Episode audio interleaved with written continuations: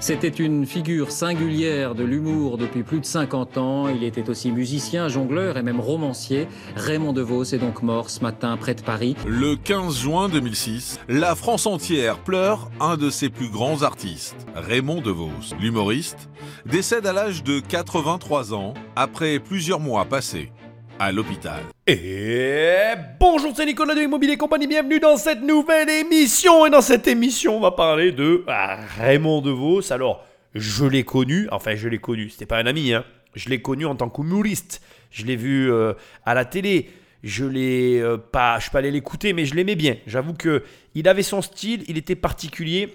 À mon avis, j'étais trop jeune quand il était là. Quand j'étais plus vieux, je regardais plus, commençais à plus regarder la télé, mais c'était pas le genre de personne que je regardais. Bref, je suis passé à côté. Mais aujourd'hui, on va décortiquer son héritage avec une histoire un peu rocambolesque, c'est vrai, mais qui va me permettre de te parler de sujets que j'ai pas l'habitude d'aborder. Donc, je vais te demander d'être bien attentif jusqu'à la fin. Émission particulière, je vais peut-être pas mal la couper parce que, bon, voilà, c'est quand même un petit peu délicat sur certains points. Ça touche vraiment pas à ma, comment dirais-je, à mon expertise. Mais indépendamment de tout ça, je tiens quand même à te le dire dès le départ, on est face à un héritage colossal. Tu vois, moi j'ai été impressionné de ce qu'a pu générer cet homme de son vivant en tant qu'artiste. Pour autant, on est parti dans l'aventure Raymond DeVos, mais avant, et comme d'habitude, les recommandations d'usage. Va sur le site immobiliercompagnie.com, dans l'onglet livres, il y a mes livres. Dans l'onglet formation, il y a toutes mes formations et dans l'onglet coaching, tu cliques, tu cliques et on travaille ensemble sur ton projet. Enfin, je te rappelle que j'ai besoin de toi. Là où tu écoutes mon émission, laisse-moi des étoiles et un commentaire, ça m'aide énormément. Ou alors tu prends le téléphone d'un ami et tu l'abonnes sauvagement à cette émission.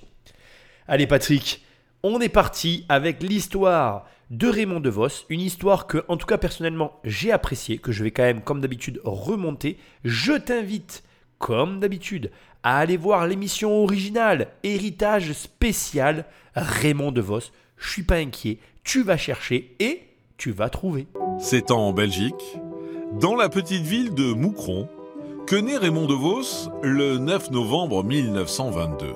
Il est le troisième d'une fratrie de six enfants. Louis DeVos, le père de Raymond, est expert comptable, mais un expert comptable d'un certain niveau, puisque la famille possède un château en Belgique.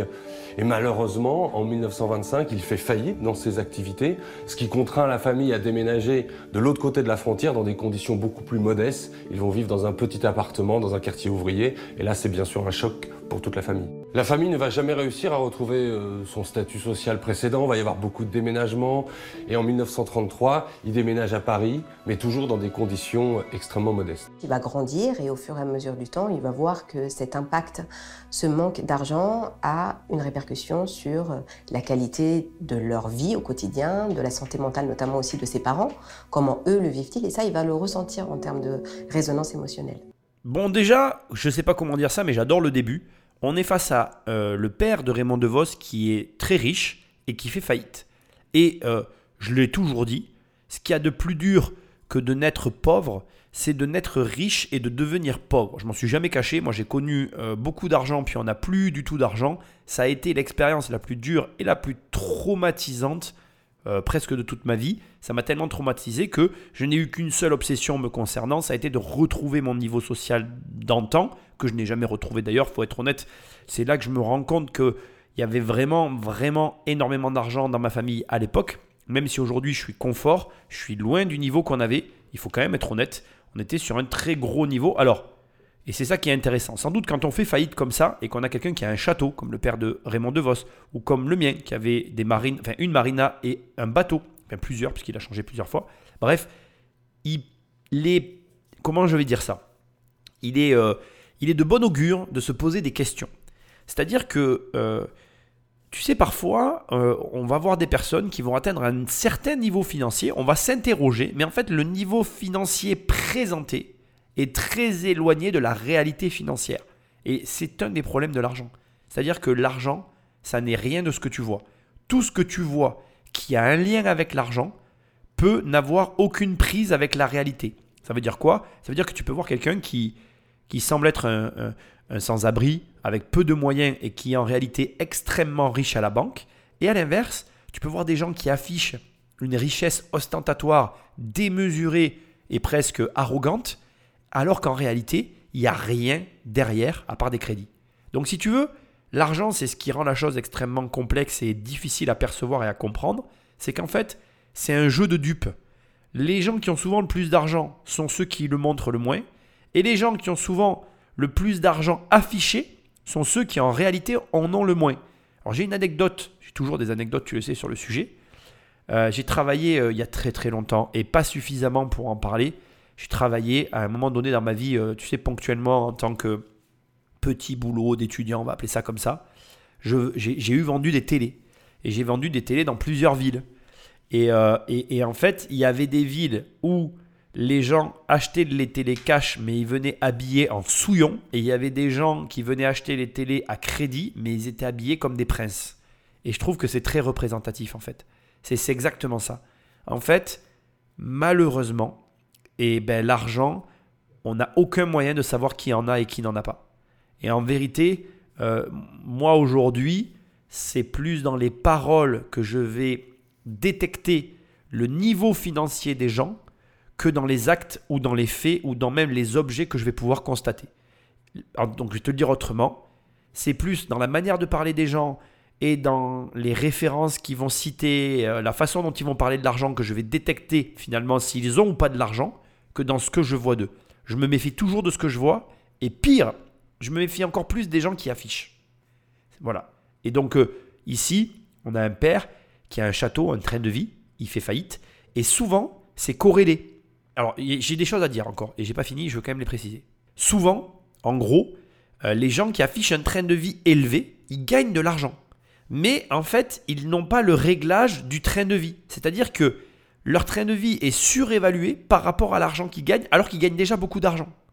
Et de manière très amusante, les gens qui ont énormément d'argent arrivent à bien gérer leur argent. Maintenant, je vais être tout à fait transparent avec toi. Je pense qu'il existe d'autres solutions. Tu peux avoir un train de vie confortable, gérer correctement l'argent et avoir finalement des dépenses cohérentes avec ce que tu rentres. Après, voilà, c'est toujours pareil, c'est un problème d'éducation, de compréhension, d'interprétation et surtout et avant tout de gestion. Alors là, ce qui est encore plus ironique dans l'histoire de Raymond DeVos, son père était comptable, mais là aussi j'en profite pour t'envoyer un message très fort. Attention, un comptable n'est pas un fiscaliste. Attention, attention, un comptable n'est pas un gestionnaire. Là, tu en as la preuve. Le mec est comptable, il fait faillite. Donc ça n'a aucune corrélation. Tu peux être le meilleur comptable de la Terre et gérer extrêmement mal ton argent ça n'est pas inconcevable. En fait, il faut comprendre que la gestion, c'est une compétence, au même titre que l'argent, au même titre que la vente, etc. etc. bien évidemment, dans le meilleur des mondes, tu as toutes les compétences, mais bien évidemment, on est des êtres humains et on a nos défaillances. Donc c'est à toi après à composer avec ça et à prendre les conseils en compensation de tes qualités. En gros, ce que je veux te dire, c'est que si tu es mauvais gestionnaire, ben, cherche un gestionnaire. Si tu es bon vendeur, Cherche un gestionnaire aussi d'ailleurs. Euh, si tu es mauvais vendeur, ben, cherche un bon vendeur. Tu comprends ce que je veux dire? Cherche des personnes qui euh, contrebalancent tes faiblesses. Et normalement, si tu comprends ce que je t'explique là, il n'y aura pas de problème pour toi dans ta vie. Malgré des conditions de vie difficiles, Louis et Agnès De Vos mettent un point d'honneur à donner à leurs enfants le goût de la musique et celui des mots. Une véritable révélation pour le petit Raymond. Sa mère lui parlait en accordant l'imparfait du subjonctif. Sa mère lui apprenait les mots, le pouvoir des mots, la, façon de, la façon de les faire rebondir les uns sur les autres.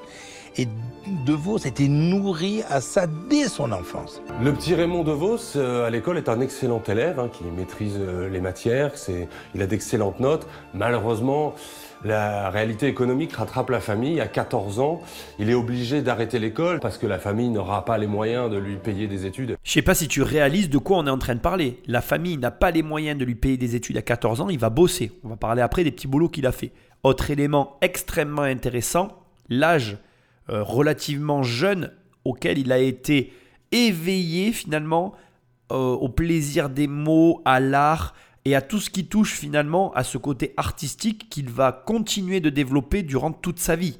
Ce qui veut dire que j'ai deux questions à te poser. La première, c'est à quoi tu éveilles tes enfants? À quoi tu éveilles tes enfants? Pose-toi sincèrement la question. Tu as un devoir en tant que parent qui est d'éveiller tes enfants à quelque chose. Peu importe après, c'est ton problème. Le sport, la musique, mais fais-le. Ça a de la valeur. Et plus jeune, tu, euh, tu les inities finalement à une forme d'art ou euh, à une forme, on va dire, de travail, parce que c'est une forme de travail, puisqu'il va s'appuyer dessus pour construire sa carrière, mais à une forme de travail et de répétition, plus, plus facilement, ou, ou comment dirais-je, plus tu vas les armer dans la vie en ayant quelque chose que les autres n'ont pas, ce qui sera un avantage.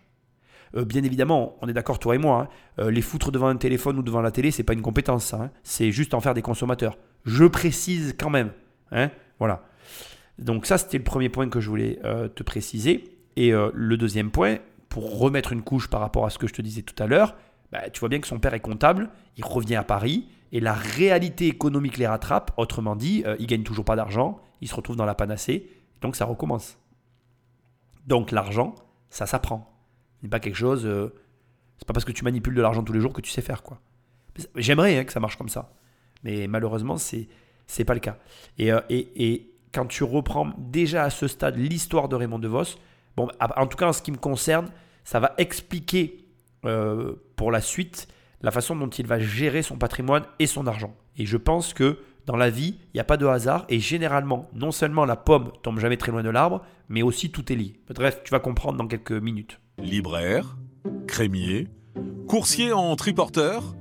À 14 ans, Raymond DeVos multiplie les petits boulots et rapporte de l'argent à sa famille. Mais il a un rêve, la scène. En 1948, une fois la guerre terminée, Raymond DeVos se lance sur les planches. Il a alors 24 ans. Il va se lancer dans la vie d'artiste de cabaret. Il va faire de la chanson, euh, des blagues, des sketchs, des parodies. Il va adorer euh, toutes ces activités. Du bon, je vais aller à Caen. Et à Caen, ça tombait bien, j'avais rien à y faire. Je boucle la valise, j'ai pour prendre le car, je demande à l'employé pour quand Quelle heure Il me dit pour où? Tu dis pour quand? Il dit comment voulez-vous que je vous dise quand si je ne sais pas où? Tu dis comment vous ne savez pas où et quand? Malheureusement, la vie d'artiste, ça nourrit pas son homme, donc il loge euh, dans des euh, petits euh, studios, dans des appartements, dans des chambres de bonne, il dort avec un lit au-dessus duquel sa tête tape le lavabo. C'est vraiment la vie d'artiste, c'est la bohème. En 1956, Raymond DeVos a 34 ans, il a trouvé une troupe de théâtre avec laquelle il tourne, et un jour ils vont à Biarritz pour jouer leur spectacle. Raymond DeVos va alors faire une rencontre déterminante. Donc là, tu as eu plusieurs informations. Il a galéré de petit boulot en petit boulot. Et à ce stade déjà, j'aimerais qu'on fasse un point sur tout ce que je viens de dire concernant l'artiste. Il a commencé très jeune, éveillé par sa mère, au jeu de mots et finalement au plaisir de la langue française et de la manière dont on pouvait rebondir sur euh, ben, ce qu'on pouvait dire et faire des, comment je dirais, pas des blagues, mais voilà, jouer en tout cas du verbe. Il l'a commencé extrêmement tôt dans tous les métiers artistiques à 24 ans, il lance sa carrière de troubadour. J'avais envie de dire ce mot, mais tu me comprends ce que je veux dire. Il se lance finalement euh, dans sa vie d'artiste où euh, il vit euh, une vie de bohème en, ne gagnant pas d'argent et en se débrouillant finalement avec le peu qu'il a à gauche et à droite.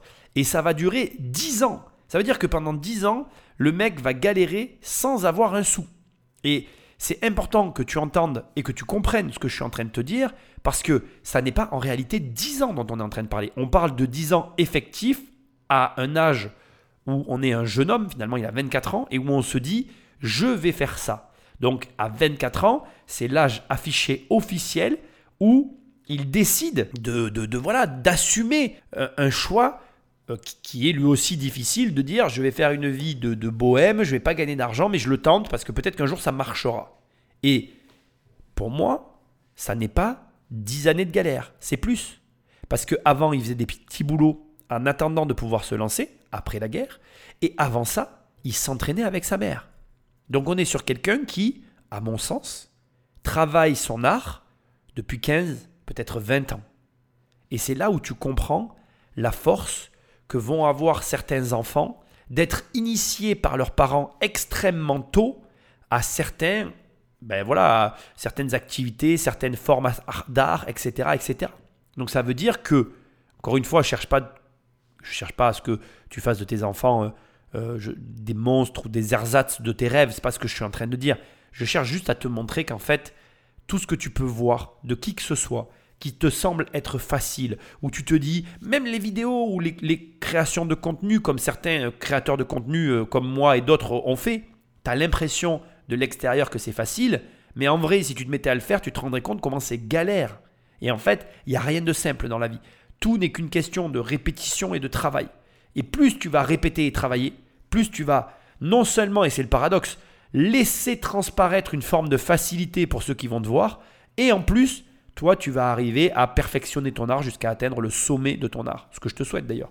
Mais en gros, moi, ce que je voulais souligner ici, c'est qu'il n'y a pas de hasard. C'est qu'on est face à quelqu'un qui, très jeune, comme très souvent d'ailleurs dans toutes ces histoires que je te montre et que je décortique avec toi, on est face à des gens qui commencent extrêmement jeunes et qui finalement, à force de travail et de labeur, arrivent à un très haut niveau. Et ça n'est pas euh, magique, très rarement. Ça arrive, mais c'est rare. Avant le spectacle, on est dans un petit restaurant qui est toujours là, d'ailleurs, que j'ai revu. Et le garçon me dit, monsieur, euh, qu'est-ce que vous voulez? Je dis, vous voulez, je voudrais voir la mer.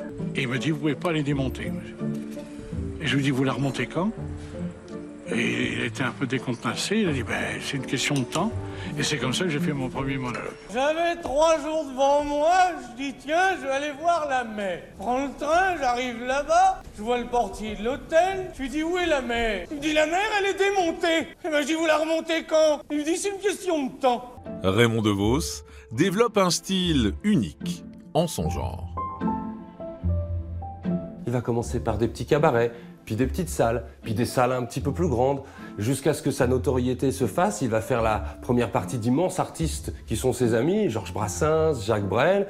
Il va passer à la télévision, et puis petit à petit, il va acquérir dans les années 60 et encore plus dans les années 70, le statut de vedette. Je trouve toujours que c'est très intéressant de voir comme ça finalement la progression de quelqu'un. D'abord, tu remarqueras que c'est lent, surtout dans certains types de métiers. C'est très lent, c'est très long.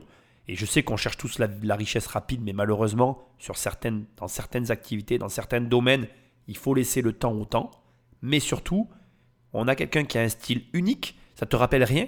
Dans la précédente émission sur les héritages, je t'ai déjà dit, et je te le répète à chaque fois, c'était sur le peintre. Il avait un style unique. Et là, c'est pareil.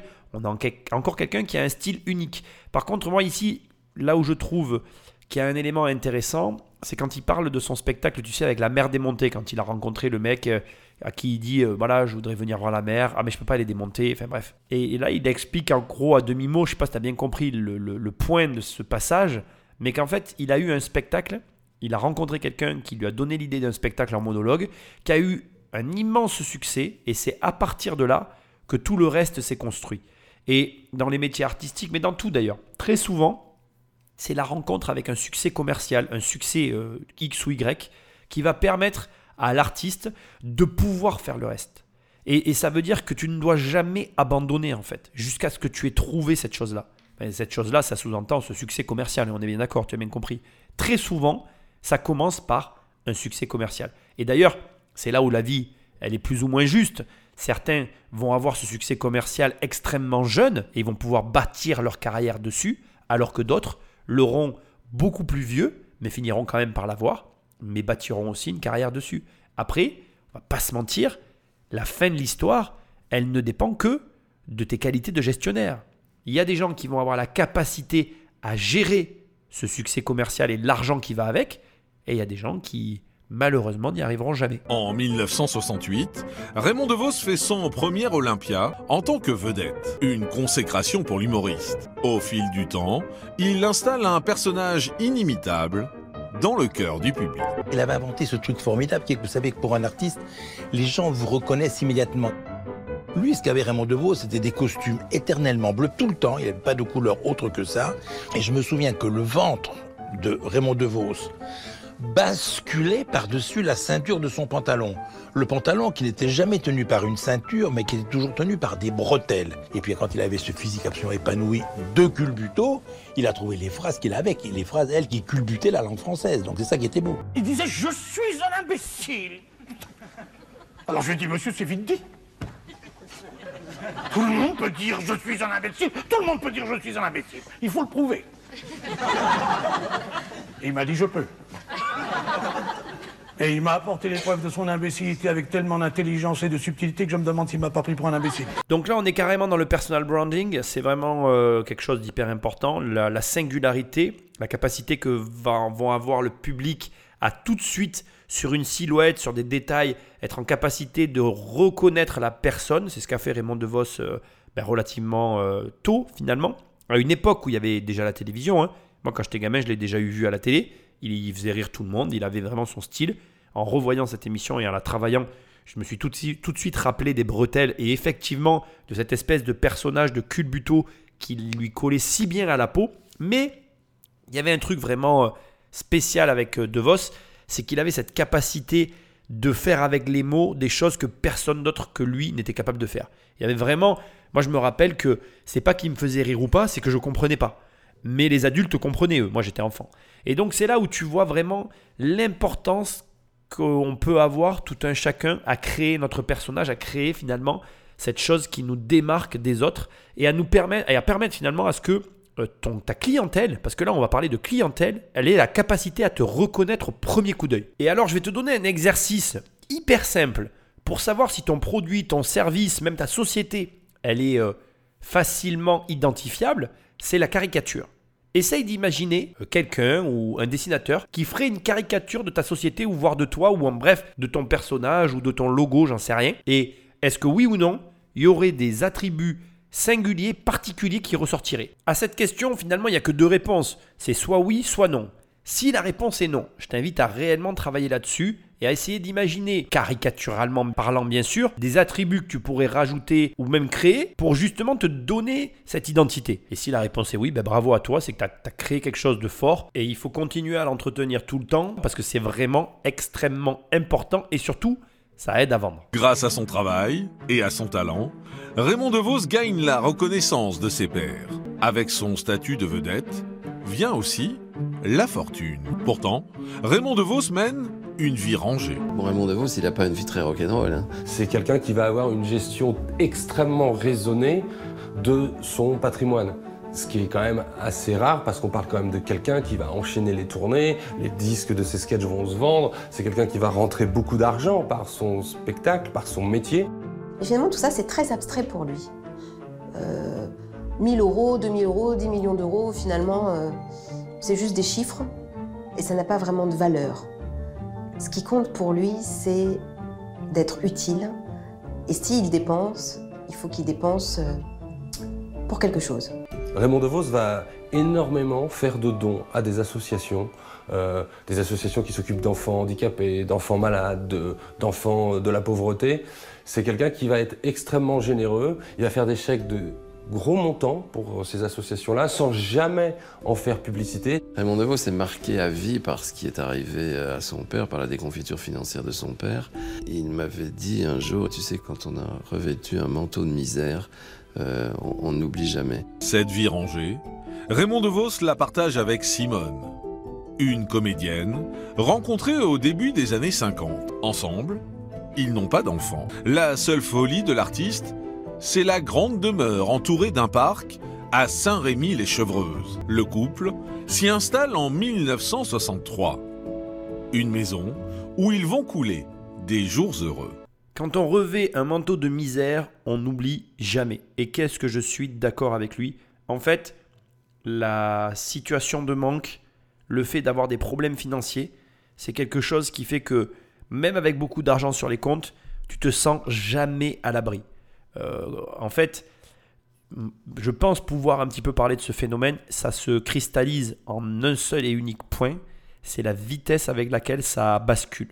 Moi, ça m'avait marqué déjà quand j'étais enfant et pourtant je n'étais que enfant et je m'en rappelle encore. Ce que je peux dire, c'est ça, c'est que, en fait, euh, quand tu as connu l'abondance, l'argent, le no limite et que, en fait, d'un coup, d'une manière ou d'une autre, tu apprends, tu sais que ça va basculer et que ça bascule parce qu'en fait, il y a un décalage. hein. Enfin, en tout cas, moi, c'est comme ça que je l'ai vécu. Je vais pas parler pour. euh, de... Enfin, quoique, quand tu viens d'écouter ce que tu viens d'écouter, ça lui est arrivé du jour au lendemain.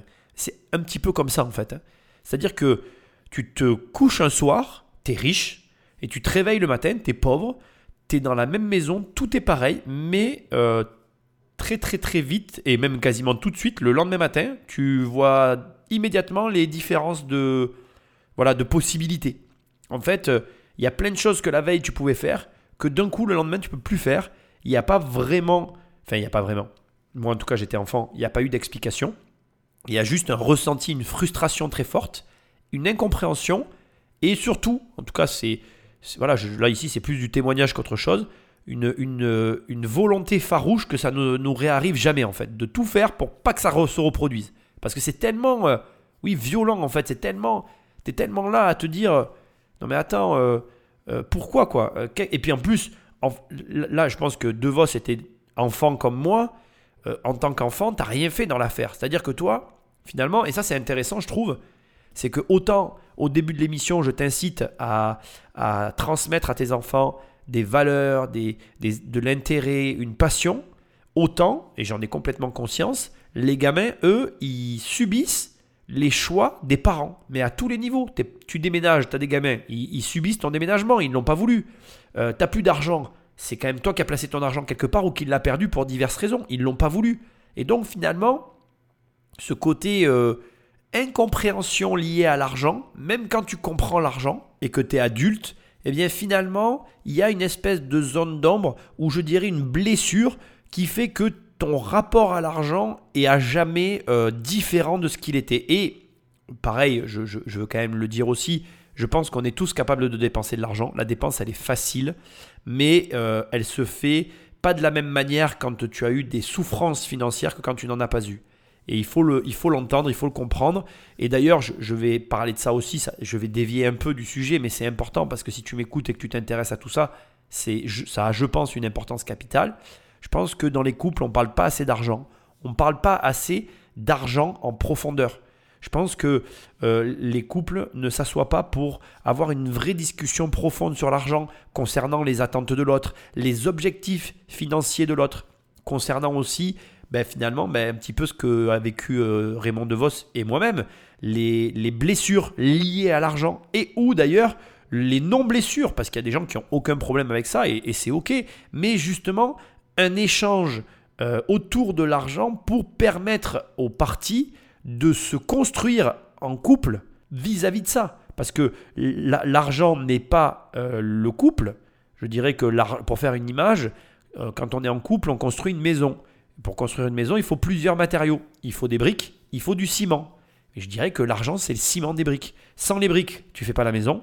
Mais je te rassure, hein, sans le ciment, tu fais pas la maison non plus. Et sans les deux personnes pour construire la maison, puis les enfants, etc., donc la famille qui aide aussi à construire la maison, ben la maison, elle ne se construit pas en fait. Et si tu viens pas parler euh, du choix du ciment, pourquoi ce ciment plutôt qu'un autre, euh, pourquoi euh, on, va mettre plus de ciment à tel endroit plutôt qu'à tel, enfin tu comprends? Les choix finalement financiers qui vont avoir des conséquences familiaux. Si tu n'en parles pas et si tu ne les décortiques pas familièrement, pff, qu'est-ce que je raconte, en famille, ben, tu crées autour de l'argent un tabou ou une problématique qui n'a pas lieu d'être. Bon, c'est pas facile. Après, je, j'ai bien conscience que c'est des sujets compliqués et que ce sont des sujets qui sont pas, voire peu abordés dans les familles et que de toute façon, euh, ça, ça ne se réglera pas avec une seule émission en podcast. Mais je t'incite réellement à parler d'argent avec tes proches, avec ta famille, pour justement désamorcer tout ce qu'il peut y avoir autour de l'argent. Et juste, je termine là-dessus. C'est normal que tu sois qu'on ne soit pas d'accord. C'est normal que autour de la table, il y ait euh, trois personnes ou quatre personnes ou cinq personnes, enfin je sais pas combien il y aura de personnes autour de ta table, mais si vous êtes cinq ou six et que chacun a une vision différente de l'argent, c'est très bien. C'est justement là que la discussion va être intéressante. Après, il faut respecter les avis de chacun, essayer de comprendre et surtout discuter. C'est ça qui est important. Et ici, on voit bien qu'on a quelqu'un qui a été un petit peu traumatisé, comme ça a été dit par son passé, et qui contrebalance en conservant une vie rangée, presque comme s'il ne gagnait pas des millions, quoi. alors qu'il a des millions. On parle de millions d'euros, tu vois, c'est incroyable. Mais après 40 ans de mariage, Simone décède en 1999. Après le décès de Simone, Raymond va trouver le réconfort dans les bras de Françoise, Françoise Mauk, qui se trouvait être son attachée de presse depuis 1985. L'histoire de Françoise avec Raymond est extraordinaire parce qu'ils commencent à travailler ensemble et puis euh, une histoire d'amour démarre. Elle devient sa compagne officielle après la mort de l'épouse de Raymond. Et en fait, Françoise, euh, euh, qui est sensiblement plus jeune que lui, il est prévu qu'elle soit l'héritière de Raymond et que c'est elle qui va défendre et continuer à, mettre en lumière l'œuvre de Raymond une fois qu'il ne sera plus là. Et puis, euh, le destin en a décidé autrement et Françoise est morte à 56 ans d'un cancer. À 81 ans, Raymond DeVos s'isole dans son chagrin. Veuf et sans enfant, à la tête d'un héritage de 15 millions d'euros. Mais un événement va venir bousculer son quotidien. Raymond DeVos, qui est au plus fort de sa solitude, il ne reçoit plus grand monde, pas beaucoup de visites, pas beaucoup de liens familiaux. Il reçoit le 30 avril 2003, un bouquet de fleurs. Ce bouquet de fleurs est accompagné d'un fax avec des mots gentils, euh, réconfortants, d'une femme qui prétend vouloir lui ramener un petit peu de bonheur euh, dans sa vie. Une femme qui se présente comme étant un médecin humanitaire. Donc il est tout à fait intrigué. Ce fax est accompagné d'un numéro de téléphone portable. Raymond DeVos va appeler ce numéro. Ce que, ce que j'ai en commun avec Raymond, c'est l'humour, c'est les sketchs, c'est l'écriture, quoi? Raymond me montre ce qu'il a écrit. Il y en a pas mal quand même. Moi, je rapporte euh, ce que, ce que j'ai écrit, oui. Voilà. Ça, ça tournait autour de ça. Puis rien n'existait à côté. J'étais avec Raymond, il était avec moi, on était très heureux. Tout se passait très bien. Parce que Raymond, c'est un homme merveilleux. Je vous dis merveilleux. Euh, il n'élevait pas la voix, c'était quelqu'un de calme, c'était quelqu'un d'adorable. Bon alors comme tu le vois, Raymond DeVos, il n'a pas eu une euh, fin de vie très heureuse. Il a perdu euh, à deux reprises les personnes qu'il aimait. Et alors qu'il s'apprêtait à finir sa vie seul, une femme rentre dans sa vie de manière assez surprenante via un fax. Moi je sais qu'aujourd'hui quand on parle d'un fax, euh, ça fait vraiment email venu d'un autre temps, le dinosaure de l'email. Bref, peu importe. En tout cas, toujours est-il que ici on est en plein dans la caricature, ou plutôt je devrais dire, c'est même pas la caricature, euh, la, la, la, comment c'est que je pourrais dire comme terme? Oui, ici, le, l'imaginaire, la raison pour laquelle les gens n'aiment pas les riches, tu vois. Genre, t'es riche, tu finis comme ça, triste et malheureux et seul dans ton coin. Euh, vraiment, je, je, vais dire ici ce que je pense, ça n'a aucun rapport. Il y a des gens qui auront une fin de vie heureuse, d'autres une fin de vie malheureuse. Il n'y a rien qui empêchera qu'une personne puisse avoir la même trajectoire de vie euh, que Raymond DeVos, avec ou sans argent d'ailleurs. Et de toi à moi, euh, de toute façon, tu as une chance sur deux. Hein. Que ce soit toi, moi, nous tous, on a tous une chance sur deux d'avoir une fin de vie heureuse ou malheureuse. C'est pour tout le monde pareil. Simplement, pose-toi la question suivante. Tu préfères être malheureux avec de l'argent ou malheureux sans argent? Et c'est tout, quoi, en fait. Ça changera même pas ton bonheur hein, dans cette affaire. Hein. On va pas se mentir, je suis lucide. C'est pas la somme qu'il y a sur ton compte en banque qui transformera ton malheur en bonheur ou ton bonheur en malheur. Ça n'a aucun espèce de rapport. Par contre, il y a une seule chose que l'argent va faire dans une période comme celle-ci, c'est que, un, ça va te permettre de t'acheter une dignité, c'est-à-dire que bah, tu vas pouvoir te payer la retraite que tu désires, et puis surtout, si tu as des enfants, tu vas pas attendre après eux pour qu'ils s'occupent de toi. Tu vas pouvoir faire en sorte que des gens s'occupent de toi. Donc conserver cette dignité qui, à mes yeux, a un certain prix. Chacun voit midi à sa porte ensuite. Samantha a régulièrement rendu visite à Raymond DeVos à son domicile de Saint-Rémy-les-Chevreuses entre 2003 et 2005. Le 8 octobre 2005, deux ans et demi après leur premier contact, Samantha s'installe chez Raymond DeVos. L'état de la star s'est dégradé. Il a besoin de soins et elle se présente justement comme médecin. Bon, tu l'imagines, j'ai beaucoup coupé parce que ça ne me concerne pas, mais globalement, je, vais rentrer dans ce sujet. Donc, une personne qui apparaît du jour au lendemain, qui s'installe avec Raymond DeVos parce que soi-disant elle est médecin. Et comme tu vas le voir, ça va très rapidement dégénérer. Je vais essayer de couper au maximum pour qu'on en vienne au vrai sujet qui va commencer à émerger tranquillement dans les prochains extraits qu'on va écouter. Donc effectivement, elle va se proposer de l'accompagner chez les médecins, d'aller voir avec lui son généraliste, elle va aller chercher ses médicaments, elle va occuper de plus en plus le terrain, euh, et puis jusqu'à éloigner chaque jour un peu plus à tous les gens qui l'entourent. C'est un espèce de cordon sanitaire qu'elle va dresser autour de lui. Donc en réalité, Samantha Lemonnier arrive et euh, elle essaie de faire le vide autour de Raymond DeVos et de remplacer eh bien, l'environnement euh, qui existe euh, par sa propre présence exclusive. Oui, c'est ça sans être ça. C'est-à-dire que j'essayais de repousser un peu euh, tous ceux qui étaient maléfiques pour Raymond. Voilà. Plus Raymond allait mal, mieux c'était pour eux. Parce que le but, c'était que Raymond, excusez-moi, rende l'âme au plus vite, de façon à se servir. euh, le but, c'était de lui prendre euh, tous ses biens. C'était le but. Moins d'un mois après l'arrivée de Samantha, le 2 novembre 2005, l'état de santé de l'humoriste est alarmant. Il est dans un état critique et semi-comateux. Bon, je pense que tu as compris où je voulais en venir, mais si tu gagnes de l'argent, qu'est-ce qui va se passer? Qu'est-ce qui va se passer? Les requins vont commencer à arriver. Alors ici, il y a une particularité. Raymond DeVos, il a 15 millions d'euros de patrimoine. C'est quand même une particularité. C'est pas tous les jours que tu vois, te enfin, tu vois se balader quelqu'un qui possède 15 millions d'euros de patrimoine. Il a une deuxième particularité qui, a, qui, accroît l'intérêt autour de la- de l'individu. il n'a pas d'héritier, il n'a pas de famille, il n'a pas de descendants. C'est-à-dire que il a euh, sa famille, donc ses frères et sœurs que tu as vus au début de l'histoire, mais il n'y a pas eu d'enfant avec aucune des femmes qu'il a pu avoir.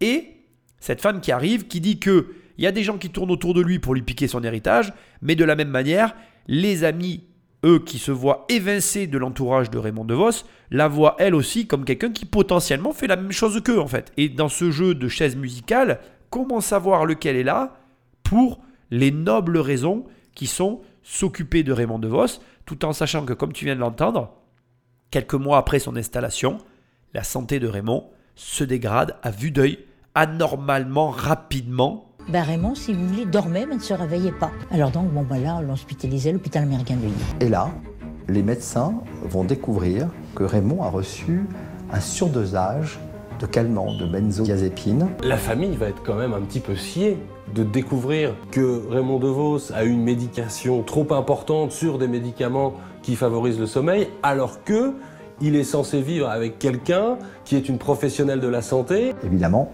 tous les regards vont se tourner vers celle qui, au quotidien, lui donne ses médicaments, vers celle qui, depuis plusieurs semaines, s'est installée chez lui. Alors la famille va enquêter, va se renseigner sur cette femme. Et qu'est-ce qu'elle découvre, la famille? Cette personne n'a jamais été inscrite à l'ordre des médecins. Cette personne n'est pas médecin, cette personne a menti. Alors bien sûr, on va parler des gens qui viennent par intérêt quand tu as de l'argent. Ça me semble logique et tu t'y attendais. C'était là où j'allais t'amener. Avant que je ne développe tranquillement ce sujet, j'aimerais simplement te préciser que tout accuse le faux médecin, la fausse médecin, euh, d'avoir empoisonné, d'avoir surchargé en médicaments Raymond DeVos. Mais il faut savoir quand même que dans la maison de Raymond DeVos, il y avait du personnel. Il n'y avait pas qu'elle. Alors aussi, tout au long de cette affaire, et je n'ai pas fait des recherches parce que ce n'est pas le propos de cette émission, je vais te le dire en, en toute transparence, j'avais pas envie de m'attarder. Mon sujet n'est pas de savoir ce qui s'est réellement passé dans l'histoire de Raymond DeVos. Mon sujet, que je veux t'amener sur la table, c'est le fait que quand tu as de l'argent, il y a des gens qui se mettent à graviter autour de toi par intérêt. La question, la première question que moi-même je m'étais posée quand je n'avais plus d'argent et que j'étais enfant finalement, parce moi j'ai, comme Raymond DeVos, j'ai connu l'argent au travers de mon père, mais je n'avais pas l'intelligence et la perspicacité pour me demander, observer ou regarder le fait que oui ou non, il y ait des gens autour de nous pour des raisons financières. Donc à la question, y a-t-il des gens qui viennent à toi pour l'argent? La réponse est oui. Et je suis obligé de te le dire, non seulement c'est très décevant, mais parfois même, tu vois des gens que tu connais depuis des années sous un autre angle. Et ça, c'est vraiment pas joli joli parce que finalement, on se rend compte que la nature humaine, elle n'est pas si... C'est pas neutre quoi en fait. L'être humain est gouverné par ses intérêts. On peut ne pas être d'accord avec ça. Je pense que c'est là où on arrive assez bien à comprendre l'intérêt que d'avoir des amis d'enfance. Et je pense aussi que c'est là qu'on arrive assez bien à comprendre une chose que l'on attribue parfois, je dirais, à du complotisme, mais qui n'en est pas un, le fait que les personnes de niveau socio-professionnel équivalent se fréquentent entre elles, ou entre eux, je sais pas comment il faut dire, mais tu m'as compris. C'est-à-dire que eh bien, tu te rends compte que finalement, ça n'est pas qu'une question de choix ou de, de, volonté de ne pas se mélanger. Il y a aussi la dimension financière et la capacité à discerner finalement la raison pour laquelle les gens sont là, qui vient rentrer en cause dans les relations humaines lorsqu'on a de l'argent. Autrement dit, on a envie de savoir ou de valider le fait que certaines des personnes sont avec nous, non pas pour nos capacités financières ou ce à quoi nous ouvrent ou nous permettent d'accéder nos capacités financières, mais parce que finalement c'est sincère et véritable. Et c'est vrai que dans un monde où il y a pas mal de gens qui ne savent pas gagner d'argent, ben, on a envie des fois de, faire la part des choses. Et franchement, je te le dis, euh, là on est dans le témoignage personnel. Il y a vraiment des gens des fois qui viennent autour de toi par intérêt, ça existe. Hein. Et, encore une fois, euh, moi ça m'est arrivé une fois vraiment de m'en rendre compte. Ça fait vraiment bizarre, d'autant plus quand c'est assumé sur la partie euh, opposée. Enfin, opposée, c'est pas vraiment de l'opposition, mais tu comprends ce que je veux dire? Quand tu arrives à, avoir euh, des, retours très personnels de, la personne en face de toi et que finalement, euh, quelqu'un de son entourage à lui te dit, ben, en fait, il n'est pas là pour l'amitié que vous avez, il est là pour telle et telle raison. Donc, c'est pas blessant, parce que bon, moi je suis, en tout cas, moi je suis comme ça. Il y, a très peu. De, c'est pas que c'est pas, c'est pas que c'est blessant ou pas. C'est juste que ben voilà, c'est comme ça, qu'est-ce que tu veux faire? Après, c'est la vie, hein. tu t'en rends compte. Et moi, je me dis que déjà de, de m'en être rendu compte, c'est une bonne chose. Après, la réalité, derrière tout ce que je suis en train de te dire, c'est que plus tu as d'argent, plus il y a de gens qui viennent, plus il y a des gens qui viennent, plus il faut faire la part des choses, plus c'est difficile, et plus en fait finalement c'est important d'avoir une famille, c'est important d'avoir tout cet équilibre qui te permet de faire face à l'argent. Parce que l'argent, ça change rien à la vie en fait. Ça te permet juste de faire plus de choses. Et ces choses que tu peux faire en plus, il y a juste des gens qui veulent en profiter. Là où c'est complètement débile et ironique, c'est que les gens qui veulent en profiter ont les capacités d'accéder aux mêmes choses que toi. C'est juste qu'ils s'en donnent pas les moyens. En attendant, bon, peu importe, la réalité c'est que concernant Raymond DeVos, on est sur une fin de vie. C'est la pire des choses qui puisse arriver à quelqu'un, à savoir une fin de vie comme celle-là, une fin de vie où finalement, non seulement tu es esselé parce que tu as perdu les personnes que tu aimais, mais en plus, les gens qui viennent ne sont pas là pour toi, ils sont là pour ben, prendre ton pognon. quoi. Donc, euh, euh, vraiment, euh, essaye de conserver un noyau familial, essaye de conserver tes amis, c'est plus important que tout surtout sur le long terme. Et ce n'est pas la seule découverte que vont faire ses proches. Il fait passer pour Madame de Vos, comme s'il s'était marié avec elle. Donc euh, ça commence un petit peu à affoler un peu tout le monde. Donc ils se disent, ils se trament quelque chose. On va suspecter tout de suite des intentions malveillantes. On va penser qu'elle veut capter l'héritage, qu'elle veut se voir arroger le droit finalement, en, l'épousant peut-être, d'être, d'être celle qui va, qui va tout recevoir. En droit français, euh, aujourd'hui, euh, l'épouse est considérée comme une héritière. Donc c'est peut-être ce qu'elle veut. À l'hôpital américain de Neuilly, Raymond DeVos est dans un état comateux, un état qui pourrait être causé par une surdose de médicaments facilitant le sommeil. La famille proche, notamment sa sœur et ses frères, soupçonnent Samantha, sa dernière compagne, d'être à l'origine du drame. Imaginez leur surprise de découvrir dans les analyses sanguines de Raymond DeVos un surdosage de médicaments et en plus des médicaments qui peuvent être dangereux. Prudente, la famille décide de transférer l'artiste à l'hôpital de la Pitié Salpêtrière à Paris et d'interdire à Samantha l'accès à la chambre. Bon, j'ai une question qui est assez importante ici et j'aimerais que tu prennes le temps d'y réfléchir une seconde. Est-ce que tu penses que c'est parce qu'il y avait 15 millions d'euros que la famille s'est autant occupée de Raymond et que finalement ils se sont autant souciés d'eux? Ou est-ce que tu penses que même qu'il y ait eu ou pas eu cet argent, la famille aurait agi de la même manière? Alors moi je vais te donner mon avis j'ai envie de te répondre que, argent ou pas argent, la famille aurait agi de la même manière. Ça, je veux quand même le préciser. Et c'est là où ça devient intéressant. Je pense qu'en réalité, nous sommes des êtres humains et que l'être humain est complexe. Et je pense que ce n'est pas parce que il y a l'héritage que la famille s'est défendue comme ça de cette femme. Je pense que simplement, comme il y avait cet héritage, ils ont juste augmenté leur vigilance. Et je pense qu'il faut arrêter maintenant avec aussi ces croyances à deux balles où on va avoir des gens qui vont arriver et nous dire Ah, mais c'est parce qu'il y a eu cet héritage que la famille était autant concernée par la santé de Raymond DeVos. Mais c'est complètement faux en fait. L'héritage n'est juste qu'un amplificateur d'une situation qui aurait été de toute manière, avec ou sans, argent, identique. Tu peux ne pas me croire, pourtant je suis convaincu de ce que je suis en train de te dire. Ce n'est pas parce que il y a de l'argent que la famille est suspicieuse, que la famille agit de telle ou telle manière. La famille aurait agi exactement de la même manière, avec ou sans pognon. La seule différence, c'est que comme il y a de l'argent, la vigilance a été un peu plus amplifiée. C'est juste ça. Ce que j'essaye de te dire, c'est que de mon point de vue, l'argent ne transforme pas les gens. C'est très important de l'entendre. L'argent, il prend juste ce que tu es et il va juste exacerber certains comportements parce qu'il est présent. Donc là, comme il y a beaucoup d'argent, on regarde quand même ce qui se passe plus en profondeur parce que, bah, tu as très bien compris pourquoi. parce que on a beaucoup d'argent et que on sait très bien, en tout cas dans les familles où quelqu'un a de l'argent, généralement, les familles sont au courant que des personnes peuvent arriver pour l'argent, qu'il peut y avoir ce qu'on appelle des pics assiettes. Et donc du coup, on a cette vigilance en plus qu'on peut ne pas avoir quand on n'a jamais eu ou qu'on n'a pas eu beaucoup d'argent. Voilà. Et moi, je voulais juste ici prendre le temps de le souligner parce que je vois aussi trop souvent des gens qui me disent Ah oui, mais c'est parce qu'ils ont du pognon qu'ils agissent comme ceci, comme cela, mais pas du tout en fait. Les gens agiraient tous globalement toujours de la même manière. Simplement, le fait qu'il y ait du pognon, ça va juste amplifier certains mécanismes. Et c'est OK en fait.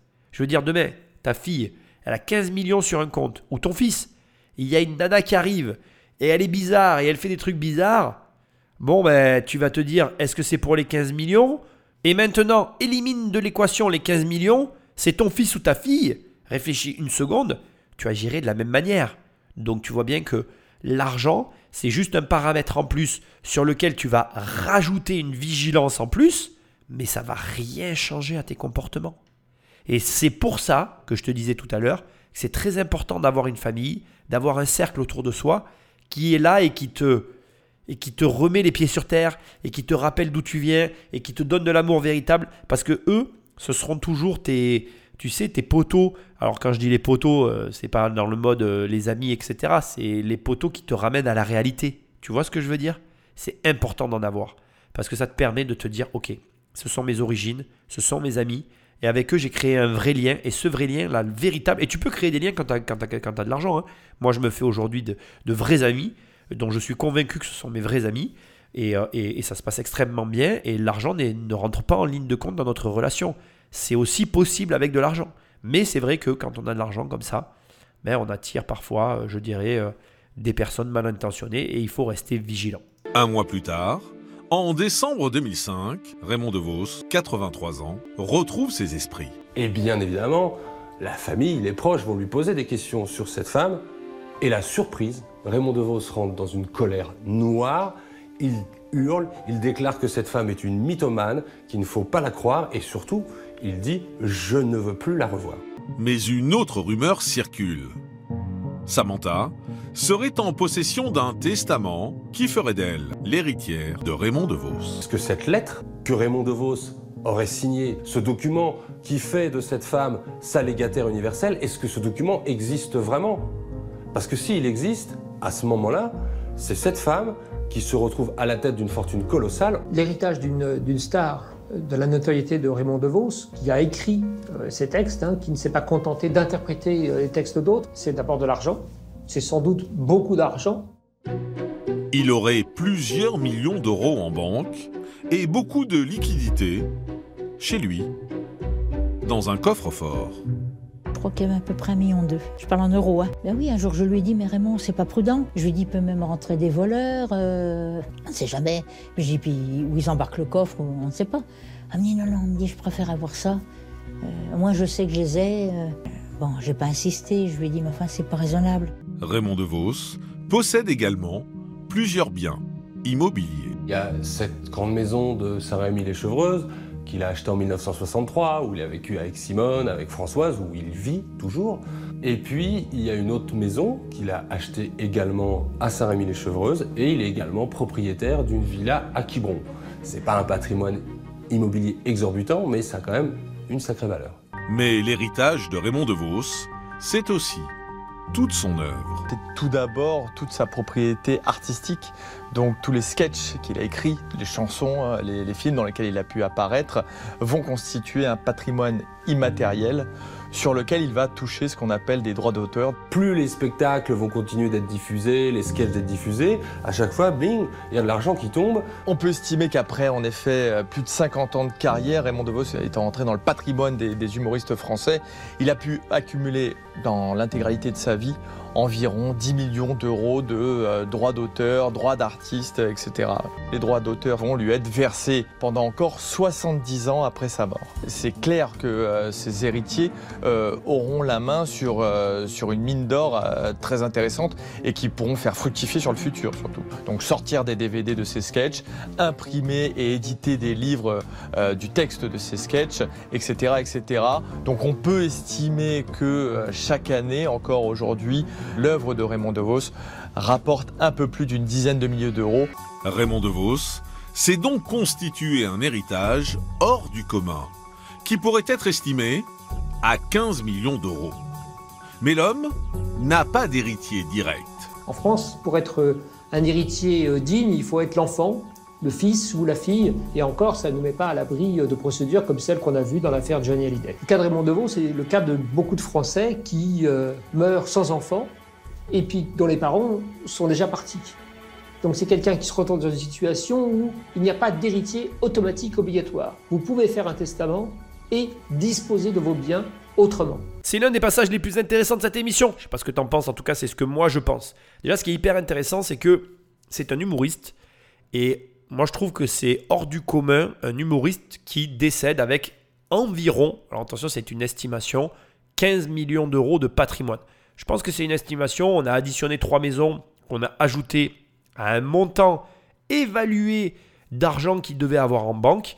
Donc déjà, ce qui est intéressant, c'est qu'on était sur un profil de quelqu'un qui coffrait l'argent. Il avait de l'argent liquide chez lui et il avait de l'argent en banque. Donc, c'est quelqu'un qui était extrêmement sécuritaire. Pas de jugement dans ma bouche, c'est assez exceptionnel. Donc aussi, c'est quelqu'un qui dépensait peu d'argent. Il avait un rythme de vie très modeste. Il a acheté sa résidence principale cash. Du coup, il a pu réduire au maximum ses dépenses quotidiennes et du coup, il a vécu sur le poil de la bête. Il y a un élément extrêmement important ici qu'il faut bien comprendre. On est face à un patrimoine qui est lié à une activité artistique. Ça a été très euh, rapidement énoncé, mais moi je dois te le rappeler. Si bien évidemment tu ne communiques pas, tu n'as pas euh, de passage télé, tu n'as pas de présence, tu n'es pas sur euh, des morceaux de musique intemporels comme on a vu avec George Michael qui seront rediffusés chaque Noël parce que intemporels. On est sur des blagues, on est sur quelque chose de très particulier. Et donc moi personnellement, je minorerai légèrement et la valeur du patrimoine général qui a été donné ici et le fait que ce soit une réelle mine d'or. Je pense que pour que ce soit une mine d'or comme ça a été énuméré ici, il aurait fallu qu'il y ait une personne du métier qui récupère le bébé et qui le fasse vivre après son décès, ce qui n'a été absolument pas le cas. Et aujourd'hui, euh, il convient de dire que Raymond DeVos est tombé dans l'oubli parce que je fais cette émission, je me rappelle de lui, mais je suis certain que si je prenais des gens dans la rue et que je leur demandais qui est Raymond DeVos, la plupart des jeunes actuels ne savent même plus qui c'est. Malheureusement d'ailleurs. Et quand on le voit, alors je sais que, je sais pas si je l'aurais coupé ou pas au montage, mais je sais qu'on nous dit qu'il a été mis dans les livres d'histoire, etc., parce qu'on étudie sa prosologie. Je sais pas si ça se dit, mais bon, je le dis. Euh, en tout cas, euh, ça n'est pas que lui rendre hommage. Je pense pas que quand tu donnes à des élèves un mec à étudier à l'école, ils vont pas aller acheter son DVD qui n'est même plus produit d'ailleurs. Donc je pense pas que là aussi ça fasse vivre son art. Donc je suis très très très très peu euh, enthousiaste sur le côté euh, on est sur une mine d'or, ça rapporte des dizaines de milliers d'euros par an. Je pense que ça va très très vite. Euh, L'ère YouTube n'existait pas au début, des années de- au début des années 2000 quand il est décédé. Et donc malheureusement, il y a très peu de son contenu qui a été diffusé sur la toile. Je pense qu'il est toujours consulté, je pense qu'il existe en ligne et qu'il existe encore, mais pas à la hauteur de ce qu'il a pu être dans les années 80-90.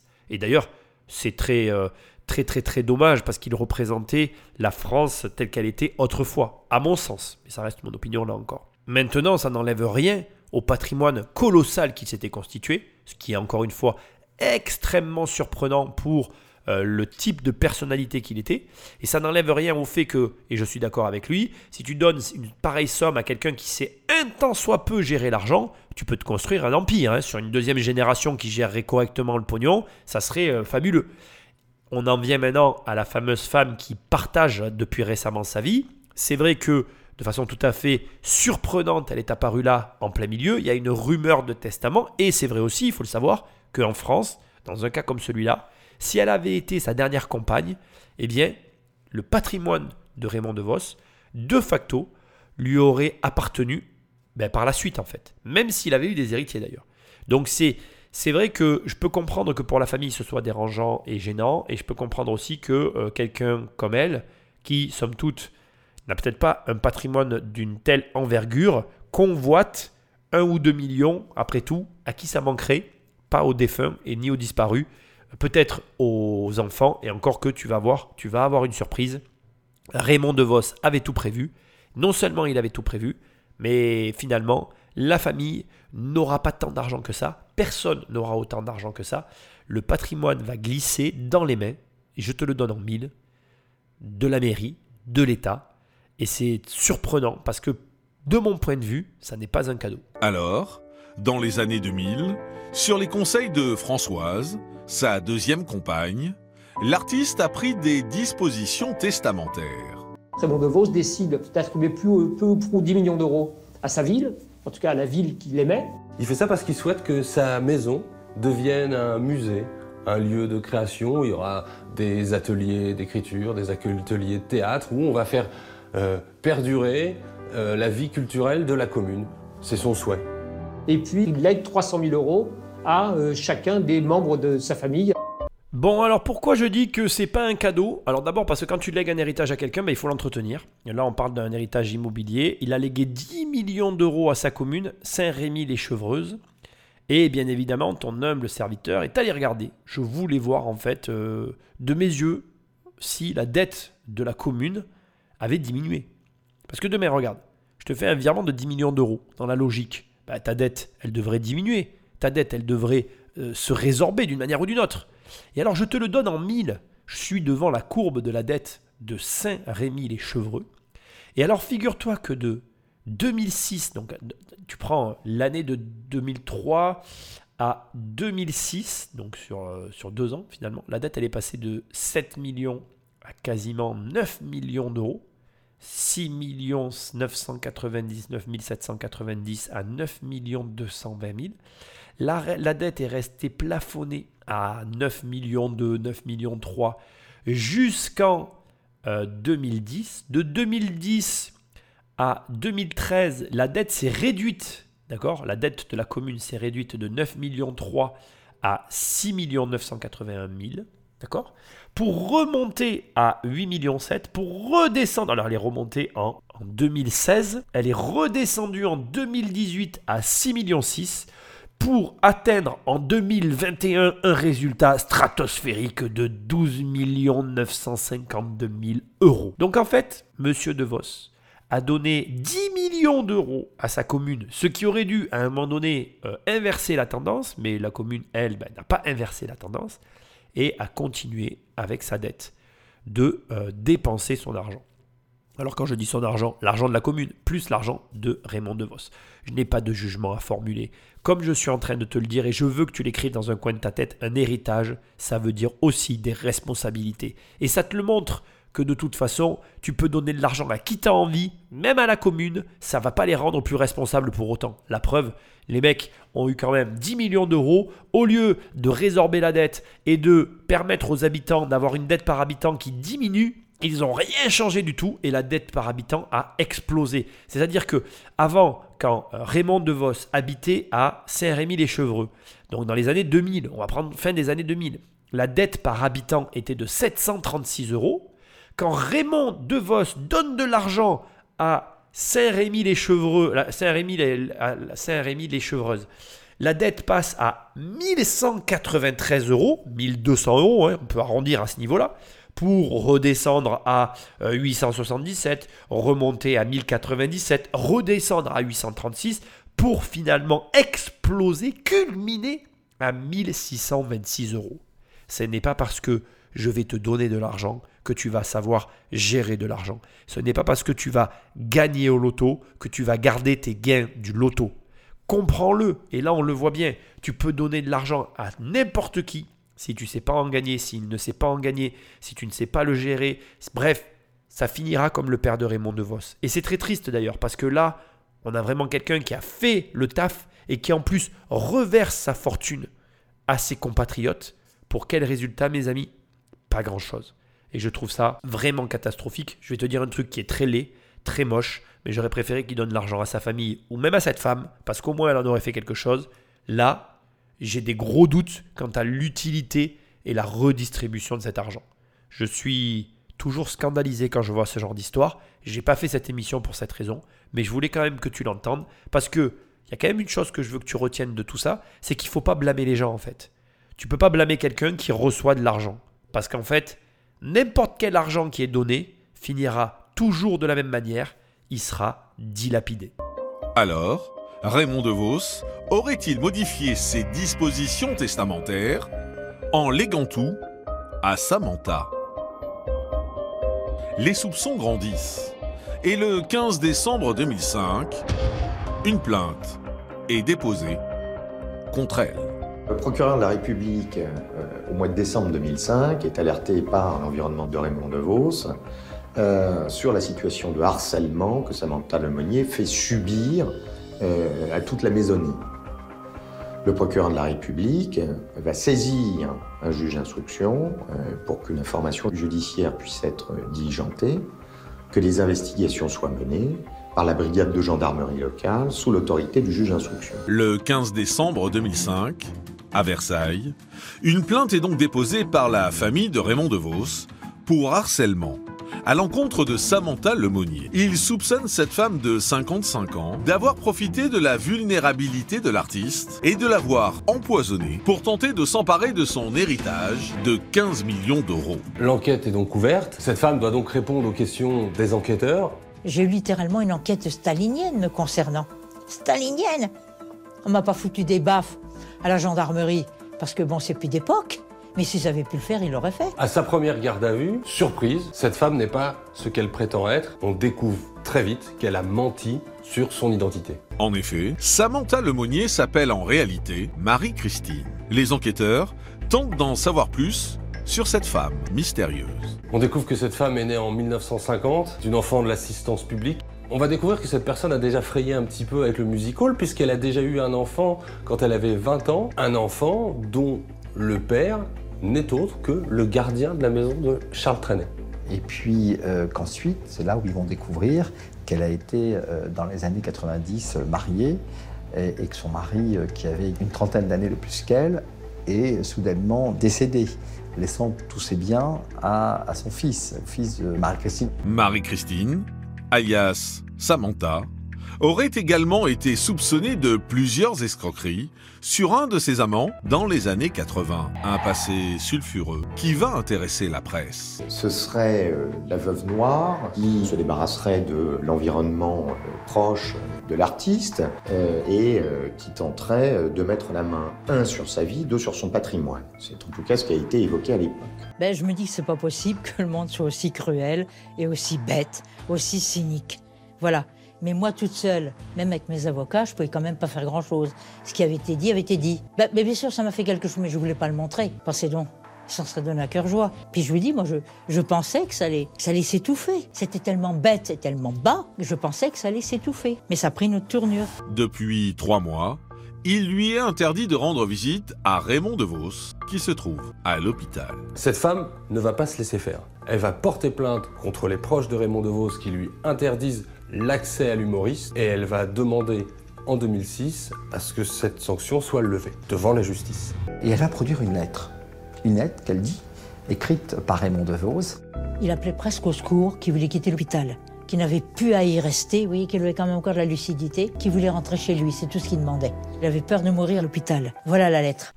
Désolé pour ce long passage, je voulais que tu aies vraiment l'ensemble des détails de l'affaire, enfin autour de euh, cette dame, n'est-ce pas? On va la nommer ainsi. Mon but, je vais essayer, alors là à partir de là, je vais pas mal couper. On va pas rentrer dans le débat du combat entre ce qui est vrai, ce qui est faux. D'ailleurs, je, je me permets de te le préciser dès maintenant pour te lever un petit peu le voile sur finalement la situation. On se rend compte finalement qu'elle est, elle est absolument pas intéressée par l'argent. Au terme de cette affaire, on va se rendre compte qu'il n'y a aucun enjeu financier. Je pense que je te mettrai quand même le passage parce que je vais parler d'un autre sujet vis-à-vis justement de l'argent. Et ici, si j'ai laissé ce long passage, euh, c'est pour te parler de deux points qui, à mon sens, ont réellement une importance capitale. Je vais commencer par le premier, qui me paraît évident et qui est, euh, en tout cas moi, à l'écoute et à la découverte de toute cette affaire, ça a été la première chose qui m'a sauté au visage. C'est vraiment le côté euh, on ne connaît pas les gens en fait. Donc déjà, je, c'est pour moi euh, ce que je suis en train de te dire là est une certitude, c'est-à-dire que euh, tu peux prendre qui tu veux dans ton entourage, dans ta vie, on ne connaît pas les gens. Tu ne sais pas, tu ne connais pas une personne, même, même ton conjoint ou ta conjointe avec qui tu vis depuis des années, des années et des années, mais en, définitive, on ne se connaît pas vraiment. Et je vais même encore aller plus loin que ça. Je pense qu'on ne se connaît pas non plus complètement nous-mêmes. Parce que par exemple, on va, là je vais te prendre, je vais, je vais euh, comment dire, prendre un exemple un petit peu tiré par les cheveux, j'en ai conscience, mais c'est le but pour te faire passer un message. On va imaginer que tu as eu un, traumatisme dans ton enfance, et puis un jour il se passe un événement, et cet événement euh, t'évoque ou te rappelle, ou bref, te reconnecte à ce traumatisme, tu réagis d'une manière surprenante pour ton entourage et même pour toi-même, mais tu réagis par rapport à ce traumatisme, et ça te montre que finalement, même nous, des fois, on sous-estime ou on surestime, euh, alors on surestime notre capacité à accepter certaines choses, ou alors on sous-estime notre capacité à tolérer certaines choses, enfin bref, je veux dire, on ne se connaît pas, et on ne connaît pas vraiment les gens qui nous entourent. Donc, tu dois toujours non pas te méfier, mais garder à l'esprit qu'il peut se passer des choses et que ces choses peuvent provoquer des réactions et que ces réactions, tu ne peux jamais les anticiper, jamais les voir venir. Il n'y a aucun moyen, aucune manière finalement d'être certain que euh, quelqu'un que l'on croit connaître sera tout le temps tel qu'on croit qu'il sera. D'abord parce que, et c'est rassurant aussi, je suis obligé de te le dire, je pense que c'est bien que les gens évoluent et que toi-même tu évolues, ça signifie qu'il y a une évolution. Et ensuite, ça c'est aussi mon opinion personnelle, comme je viens de te le dire, on vit, il se passe des choses dans nos vies, ces choses elles ont un impact, et ça on ne peut pas euh, l'éluder, l'éliminer, ne pas le considérer, et c'est tant mieux, et du coup on réagit. Et donc, ben, forcément, d'une manière euh, ou d'une autre, il va y avoir des conséquences qui peuvent paraître parfois inattendu, inexplicable, inacceptable aussi, parce que c'est vrai que des fois on peut être choqué. Et là, par exemple, je vais dévier légèrement aussi du, sujet, mais je veux que tu l'entendes. Ça va m'amener, ça va me faire une parfaite transition pour la suite. Donc là, on peut être choqué, on peut, dans un premier abord, penser qu'elle est là pour l'argent, pour les 15 millions, et c'est tout à fait audible. Et ça va être le, le, dernier point que je veux aborder, le fait qu'il y ait des gens qui viennent te voir quand tu as de l'argent, et entre nous, je te le dis comme je le pense, c'est tout à fait normal, mais ça, on va en parler. Par contre, ce que je voudrais préciser en mode de, en transition. Moi, je suis né dans les années 80 et j'ai vécu mon enfance dans les années 90. Et dans les années 90, j'ai vécu avec des gens de la génération d'avant. Mes, mes, grands-parents m'ont élevé partiellement, ils fréquentaient des gens de leur âge. Et donc, si tu veux, en fréquentant mes grands-parents, j'ai fréquenté beaucoup de gens de la génération d'avant. Et ça va peut-être te choquer, parce que ça se voit beaucoup moins aujourd'hui, et c'est vrai, je, je, veux aussi le préciser d'ailleurs, on est rentré dans une société beaucoup plus individualiste. Donc ce phénomène, mais encore que je pense que ça existe encore, je pense simplement que nous n'y sommes pas confrontés, beaucoup moins confrontés, il faut fréquenter des gens de cet âge-là. Mais je veux que tu saches que ça a toujours existé, des personnes qui venaient accompagner, vivre avec des personnes âgées et qui, d'une certaine façon, captaient une partie de leur héritage. Je vais même te dire que euh, j'ai eu dans mon entourage proche quelqu'un qui a fait ça toute sa vie qui se rapprochaient de personnes âgées et qui captaient leur héritage et qui choisissaient des personnes esselées, sans descendance, sans entourage proche. Alors là, il se trouve que Raymond DeVos avait ses frères et sœurs, grosse fratrie. Donc euh, de ce qu'on comprend, il y avait quand même une certaine proximité avec ses frères et sœurs, mais, moi je tiens à te le dire aussi, en attendant, c'était quand même quelqu'un décelé. C'était quelqu'un qui était seul, il n'avait pas d'enfant. La relation avec tes enfants, dans la logique, implique leur présence sur la fin de ta vie. Ce qui empêche d'ailleurs que ce genre de phénomène arrive, mais tu n'empêcheras jamais que les personnes qui sont réellement seules, et il faut savoir, et d'ailleurs si tu m'écoutes, j'en suis vraiment navré pour toi, il y a des personnes qui sont extrêmement seules en fait. Et je vais te dire quelque chose que je pense qui va peut-être te choquer, mais je ne trouve pas ça mauvais non plus dans un sens. Même si la personne, elle est là dans un intérêt financier, dans la mesure, alors bien évidemment c'est ça qui est le point important, dans la mesure où tu t'occupes bien de la personne âgée, j'ai envie de te dire, voilà, ça revient à l'autre sujet que je voulais aborder sur ce thème-là. Euh, c'est ma transition d'ailleurs, c'est pas l'autre sujet, c'est ma transition pour la fin de, cette partie. Euh, quand tu vas avoir de l'argent, il y a des gens qui vont venir pour l'argent. Et c'est ok en fait, il faut que tu l'acceptes. Pourquoi? D'abord parce que tout le monde ne sait pas gagner de l'argent tout le monde ne comprend pas les mécanismes de l'argent. Voilà. Et euh, je, pense que c'est quelque chose qui, euh, pour certains, ne veulent pas le comprendre et vont tenir ça à l'écart et vont choisir de détester l'argent en protection vis-à-vis de l'argent, c'est-à-dire que pour se protéger de leur incompréhension financière, ils vont préférer dire ok, l'argent c'est pourri, c'est bidon, je ne veux pas en entendre parler. Et l'affaire, elle est réglée pour eux, en fait. Ils détestent ça, ils détestent les riches. Pour eux, les gens qui gagnent beaucoup d'argent sont des gens exécrables, alors que ça n'a rien à voir, quoi. Je veux dire, voilà, l'argent, c'est une chose comme une autre. Euh, c'est comme si tu me disais euh, j'aime boire et j'aime pas fumer ou j'aime fumer et j'aime pas boire d'alcool. Tu vois, tu, bon, généralement, c'est un mauvais exemple parce que l'alcool va avec la cigarette, mais tu comprends ce que je veux dire. Tu peux très bien aimer, euh, qu'est-ce que je pourrais te dire? Tu peux très bien aimer la blanquette de veau et, euh, détester le, foie de, le foie de veau. Voilà, tu vois, c'est possible d'aimer certains, euh, certaines parties de, de, enfin, certains plats et d'en détester d'autres. Et c'est tout à fait acceptable pour les gens. Donc euh, en fait, l'argent c'est la même chose. Ça fait partie de la vie, c'est un aspect de la vie. Tu l'aimes, tu l'aimes pas, c'est ton problème, mais l'argent ne change pas les gens. L'argent n'a rien à voir avec les personnes. Ceux qui font l'amalgame sont ceux qui ne comprennent rien à l'argent. D'ailleurs, je pourrais te donner plein d'images sur le sujet qui te prouvent que c'est réel. Ne serait-ce que euh, tu donnes 100 euros à deux personnes et quand tu reviens un mois après, chacun n'a pas fait la même chose avec les 100 euros. Donc, en définitive, ce qu'il faut comprendre, c'est que quand tu as de l'argent, tu vas attirer les gens qui ne comprennent rien à l'argent. Et ça va aller plus loin que ça. Tu vas attirer des gens extérieurs à ton cercle familial, mais tu vas aussi impacter ton cercle familial qui vont avoir une opinion de toi vis-à-vis -vis de l'argent que tu as. Et c'est très drôle d'ailleurs, parce que l'argent, ça touche tout le monde, ça, tout le monde a un avis dessus, mais personne n'agit de la même manière avec. C'est très très rigolo quand on y réfléchit.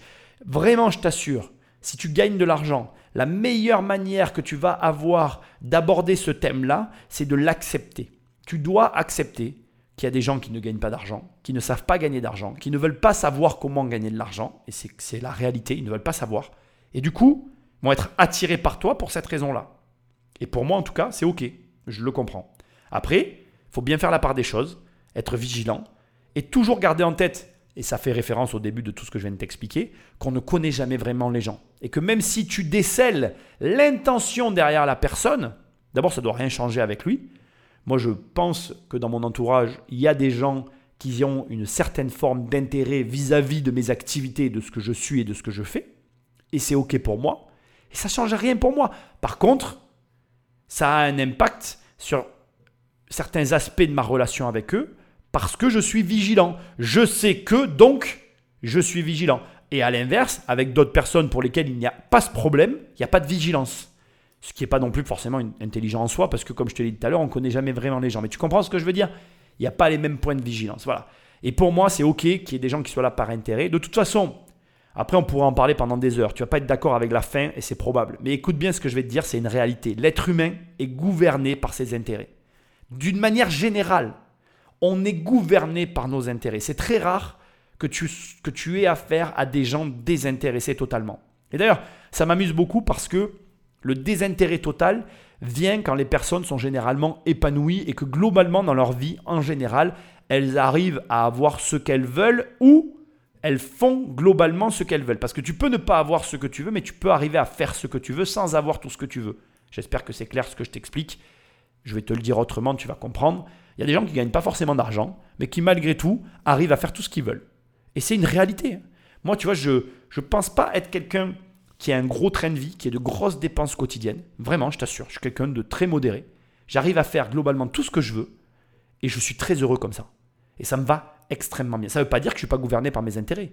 Je continue à être drivé par mes intérêts, mais je le sais en fait. Et c'est OK pour moi. Et tu dois entendre qu'il y a la plupart des êtres humains sont drivés par leurs intérêts. Alors je sais ce que tu vas me dire en hérissant le poil. Oui, mais mes amis d'enfance, c'est pas l'intérêt qui nous tient. Mais bien sûr, il faut faire la part des choses. Quand tu as créé une relation avec quelqu'un que tu connais depuis 10 ans, 15 ans, après, il y a un moment donné, heureusement, l'intérêt s'éteint et c'est ce qui est beau dans la vie, c'est qu'il y a des gens avec lesquels on crée des liens qui sont différents de, tu vois ce que je veux dire, de, tous ces trucs-là. Mais quand même, garde en tête que très souvent, l'intérêt reste le moteur central des humains. Et c'est pas grave en soi en fait. C'est même naturel. C'est juste que quand tu connais pas les gens et que tu gagnes de l'argent, faut être vigilant. Quand tu connais pas les gens, que tu gagnes de l'argent et que tu veux euh, créer des relations avec eux, ce qui est aussi tout à fait humain et normal, il faut rester vigilant, etc., etc. Et comme on le voit là, Raymond DeVos, il a 15 millions d'euros, c'est pas une paille. Il n'y a pas beaucoup de gens dans leur vie qui amassent une fortune de 15 millions d'euros. Donc, à partir de là, l'intérêt va être plus fort parce que la récompense, le prix, les 15 millions, ben, génère un- un- une réaction qui est naturelle, qui est naturelle. Et comme je te l'ai dit tout à l'heure, je le pense, une personne seule, pour qui tu vas amener de la compagnie, euh, tu vas apporter euh, du soutien, de la présence, de l'amour, ça a une valeur. Cette valeur, elle dépasse les frontières de l'argent. Le problème que les gens ont avec l'argent, c'est qu'ils le mélangent avec tout. Et c'est eux qui le font. Donc, qu'est-ce que tu veux que j'y fasse? Rien. À partir de là, euh, voilà. Comprends que l'argent est une chose, comme l'amour en est une autre, comme manger en est une autre, comme respirer en est une autre, etc. etc. Et n'appartient qu'à toi de considérer que l'argent empiète sur l'amour ou pas. Après, comme je viens de te le dire, les êtres humains sont gouvernés par les intérêts. Oui, j'ai un large sourire, et oui, je pense que le message est passé. Cette usurpation du titre de médecin éveille les soupçons du juge d'instruction. Et si cette femme s'était servie de son faux titre de médecin pour empoisonner Raymond DeVos? En parallèle, l'expertise psychiatrique de Samantha établit qu'elle présente un trouble de la personnalité et une tendance mythomane. Ce sont ces femmes qui euh, sont dans la théâtralisation parce que elles dramatisent les situations. Elles sont avides d'attention, d'affection, en permanence dans cette faille narcissique à la recherche de l'amour. Alors Samantha, elle s'invente une vie. Elle s'invente une vie parce que sa vie, au fond, lui paraît peut-être un peu banale. Quand elle est dans ses rêves, c'est plus joyeux, plus excitant. En se faisant appeler Madame de Vos, elle existe enfin. Elle qui, jusqu'à présent, était sans importance. Elle qui a recherché la notoriété, la célébrité, en fait, en étant Madame de, elle s'approprie la connaissance, la notoriété, finalement, comme si c'était elle qui possédait les talents de Raymond DeVos. On va découvrir qu'en fait, elle n'a pas jeté son dévolu sur Raymond DeVos par hasard. Elle est obsédée par Raymond DeVos depuis toujours. Elle est une fan inconditionnelle de son humour, de ses spectacles. Bon, ici j'ai énormément coupé les rebondissements que je t'invite à aller voir dans l'émission normale. En fait, il y a eu des lettres qui ont été publiées. euh, euh, voilà, elle, elle, elle, s'est pas laissé faire. Ils ont, bref, je vais pas rentrer dans le dans le truc, ça ne m'intéresse pas. Ici, dans ce passage, j'ai vraiment euh, une, une opportunité de te montrer un mécanisme qui est très propre à l'humain, je pense, et qui prouve aussi que finalement, euh, l'argent n'est pas ce que les gens pensent. Ça me fait beaucoup rigoler. Tu ne seras sûrement pas d'accord avec ce que je vais te dire, mais il faut que tu comprennes que l'argent n'est pas le pouvoir et que le pouvoir n'est pas l'argent, que tu peux avoir du pouvoir sans avoir d'argent et que tu peux avoir de l'argent sans avoir de pouvoir. Donc, euh, j'ai des milliers d'exemples qui me viennent quand je parle comme ça, mais ici, ce qui est encore plus intéressant, c'est que c'est avéré que cette femme n'était pas là pour l'argent. Ça paraît dingue, hein mais qu'en fait, elle était là pour exister.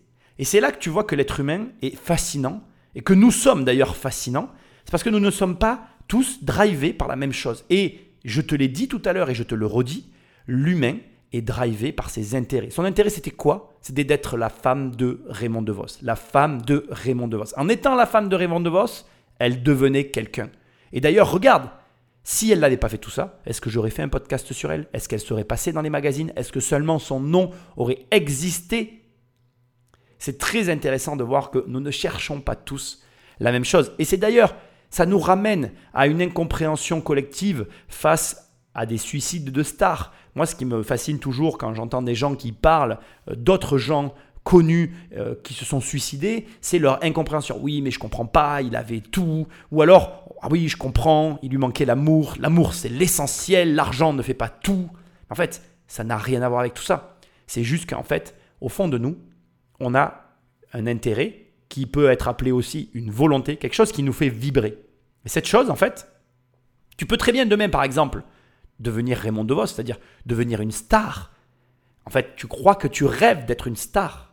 Mais en vrai, quand tu vas l'être, tu vas te rendre compte que, encore une fois, ou comme toujours, tu n'es pas rassasié. Ça n'est pas ça que tu voulais, ça n'est pas ça que tu cherchais. Combien il y a d'histoires, et ce que je vais te dire est peut-être ton histoire d'ailleurs, de gens qui désirent ardemment quelque chose, qui deviennent cette chose, et qui à l'arrivée sont simplement déçus. Et je ne parle pas ici de devenir acteur, hein, parce que moi je connais des histoires similaires dans plein de choses. Je connais des gens qui sont devenus avocats et la première année ou même les premiers mois après être vraiment avocat, te disent ben, j'arrête parce que c'est absolument pas ce que j'imaginais. J'ai dans mon enfance, enfin dans mon adolescence pardon, connu quelqu'un qui a fait 6 euh, ou 7 ans d'études. Il lui restait un an pour valider l'ensemble de son cursus. D'ailleurs, c'était, euh, il faisait des études d'ingénieur. Les études si je dis pas de bêtises, hein, vous me reprenez parce que je suis vraiment pas fort sur les études. Donc là, je dis peut-être une connerie. Bref, il faisait des études où tu sais, le cursus complet qu'il avait fait se validait la dernière année en fait. C'est-à-dire que tu fais année après année, et la sixième ou septième année, tu valides l'ensemble de tout ce que tu avais fait. En plus, très bon à l'école et tout. Il avait fait ça parce que sa mère lui avait demandé de le faire. Un an avant la validation de la totalité, il abandonne. Il dit j'arrête, c'est absolument pas ça que je veux faire. Même moi, je, lui avais dit, je m'en rappelle, j'avais dit mais attends, mais va au bout. Euh, au moins, au moins valide toutes tes années d'études et après euh, change complètement de vie. Tu n'auras pas fait tout ça pour rien. Et en fait, il est détesté tellement ce qu'il était en train de faire que plus l'échéance elle approchait, plus il se sentait mal, plus il a été obligé d'arrêter. Ça montre que on est drivé par nos intérêts, par notre volonté, mais ces intérêts, cette volonté, elle, ressent aussi le besoin de trouver un écho et un accomplissement dans ce qu'on fait, sous peine qu'on soit malheureux toute notre vie. Et je suis désolé de te le dire, l'argent ne contentera jamais cet aspect de ta vie en fait. Et c'est d'ailleurs, ça me fait mourir de rire, c'est d'ailleurs le fond du problème. C'est que les gens veulent gagner beaucoup d'argent, puis ils font des choses en se rendant compte que ce qu'ils font, bah, ils n'aiment pas ça en fait.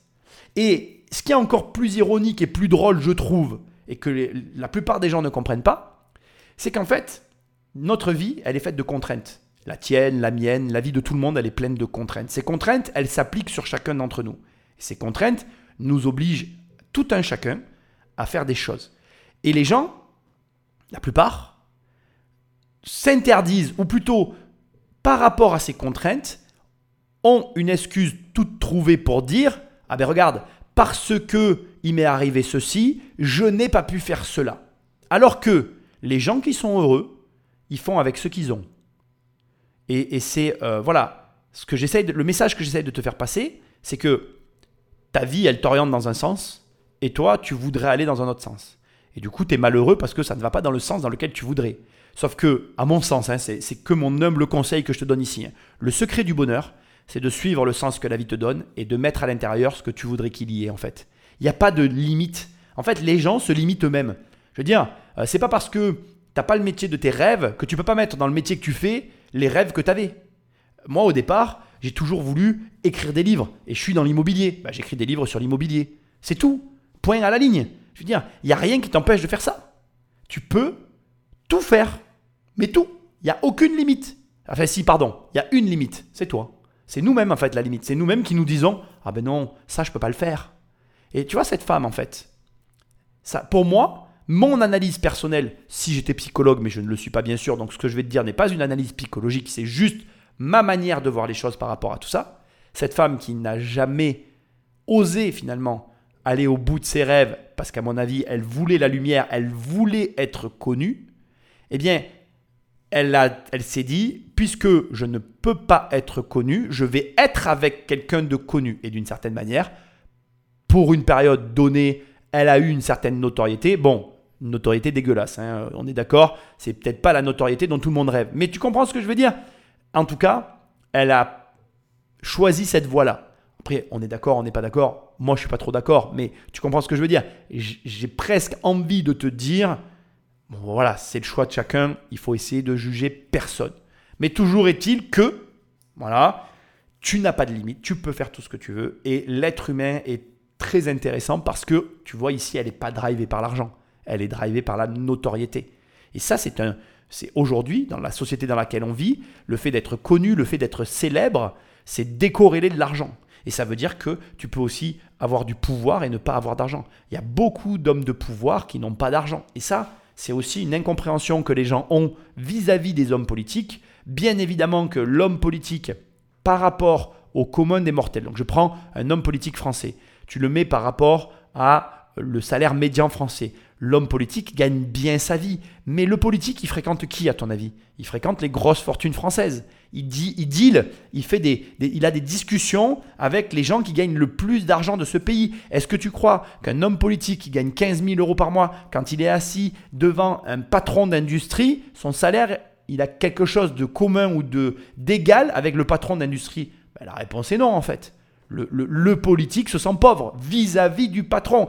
Et en fait, le problème, c'est que les êtres humains ont fait quoi Nous, en tant que provinciaux, je vais m'inclure dans les provinciaux, en fonction de ton salaire. Alors moi, dans mon cadre, par rapport à un homme politique, il n'y a aucun homme politique, y compris le président, euh, dont j'ai envie d'échanger ma place et mes revenus vis-à-vis des leurs et de leurs responsabilités. Franchement, pas de problème pour moi. Après, c'est toujours pareil, c'est une question de tes revenus, etc. Mais bref, ce que j'essaye de te dire, c'est que l'homme politique devant le patron d'industrie, eh bien, euh, comment te dire? Il se sent pas riche. C'est pas bien ce que je dis parce que il gagne beaucoup plus d'argent que la plupart des gens. Je suis d'accord, mais en fait, lui il regarde au-dessus de lui et toi, tu regardes au-dessus de toi. comme il y a toujours quelqu'un au-dessus de toi, ça peut, ce jeu-là n'a pas de fin en fait. C'est pour ça qu'il faut apprendre à trouver le bonheur dans sa vie au quotidien. Et en fait, le bonheur, tu l'as déjà.